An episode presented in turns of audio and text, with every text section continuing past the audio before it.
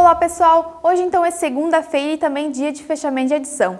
Vamos aos destaques do jornal de amanhã. E ontem, dia 13 de julho, aconteceu a terceira meia maratona de Timbó. O evento atraiu cerca de 600 atletas para participar nas modalidades de 21 km e 5 km.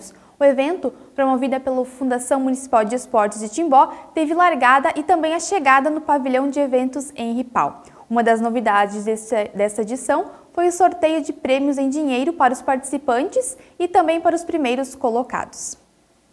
E aconteceu no sábado, dia 2, a solenidade de posse do governador eleito para o ano rotário 2022-2023 do Distrito 4652, Erlon Simardi, do Rotary Clube Timbó, Pérola do Vale. O evento ocorreu no salão de festas da paróquia Santa Terezinha de Timbó. E após a solenidade, a foi realizado então um jantar sobre a coordenação do chefe de cozinha Ademir Franzói. Mais detalhes você confere então no nosso impresso.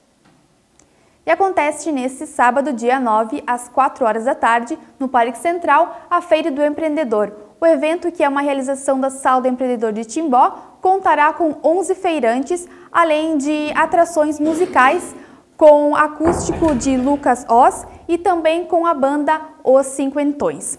Para as crianças também haverá atrações garantidas. Mais detalhes então você também confere no nosso impresso de amanhã.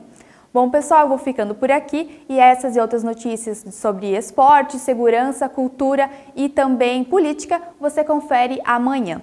Nos acompanhe também pelas nossas redes sociais e pelo nosso site. Até mais!